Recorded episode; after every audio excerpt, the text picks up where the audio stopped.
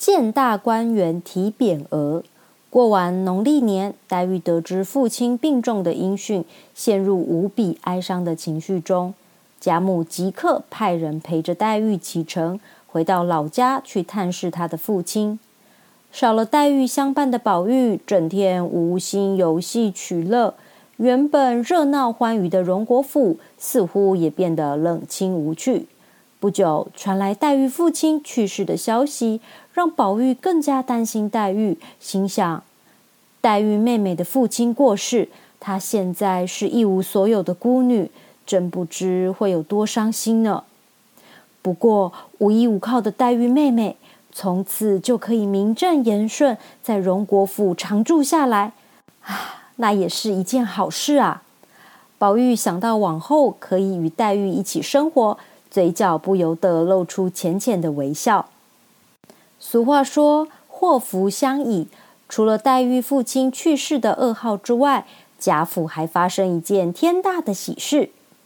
原来是贾政的大女儿被选入皇宫伴读的元春。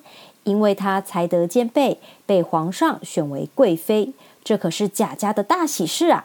众人都在为元春被封贵妃而高兴不已，宝玉却依旧闷闷不乐。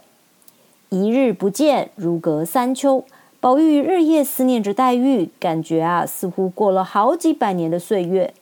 好不容易，终于盼到黛玉回到贾府，宝玉才又真正开心起来。几个月不曾见面，黛玉因为忧伤父亲的去世，每天茶饭不思，让她原本就单薄的身子显得更加弱不禁风。宝玉一见到黛玉，便喜上眉梢，急着向她诉说最近发生的事情，就是希望转移黛玉悲伤的情绪。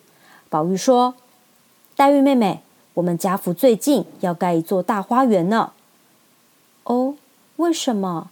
黛玉疑惑的问：“因为元春姐姐得到皇上的恩宠，被选为贵妃娘娘，皇上还特别恩准，明年元宵节，元春姐姐可以回娘家省亲，所以啊，父亲决定新建一座宫殿园林，好迎接她的到来。”宝玉说的眉飞色舞，黛玉也听得入神，就将自己丧父的伤悲暂时抛到脑后。为了迎接元妃娘娘回家省亲，贾家可是花钱如流水，不惜花费大把银子改建贾府。毕竟贵妃娘娘省亲是天大的喜事呀！经过一年来的加紧赶工，新建的园林大致都已经完成。这一天，贾政打算去看看，才走到半路就遇到宝玉。贾政一看到宝玉，心中就升起一股无名火。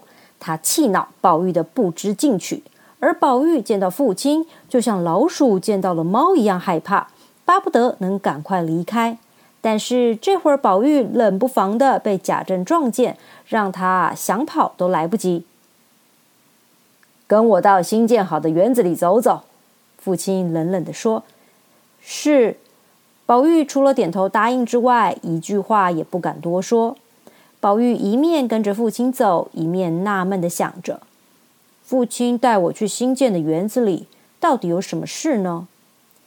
贾府的园子果然盖得气势非凡，不论是建筑材料或是规划布局，再再都展现出直逼皇宫的恢宏气势。只见园内的亭台楼阁，甚至花木鸟兽，都已经布置妥当了。独缺楼阁的命名和匾额上的题字。贾政严肃地说：“宝玉，这些匾额命名和题字的工作就交给你吧。贵妃省亲的时候，他会看见这些匾额，你可要仔细命名，知道吗？”“是，孩儿知道，孩儿一定会尽力完成。”宝玉拱手鞠躬，恭恭敬敬的回答。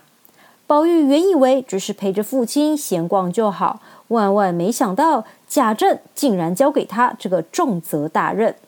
每当走到园中任何一处应该题字的地方，贾政就会询问宝玉的意见。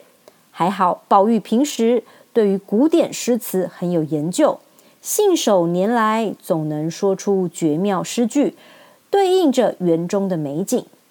父子俩走在一条隐秘的曲折小径上，两旁绿荫参天。宝玉取名为“曲径通幽”，矗立在清流溪畔的凉亭，四周花木扶疏，散发浓郁的香气，称为沁芳亭，最是恰当。远处有座农舍茅屋，茅屋前的稻穗金黄耀眼，宝玉便命名为“稻香村”。看见宝玉出口成章的表现，贾政暗自欢喜。唉。这个宝玉就是不爱读书，他只要肯花心思在科举考试上，一定能出人头地呀。虽然贾政非常满意宝玉的表现，但外表仍是一副严肃冷漠的表情，没有给予更多的赞美。虽然如此，对宝玉来说，见到父亲却没有被责骂一顿，就已经是万幸的事情了。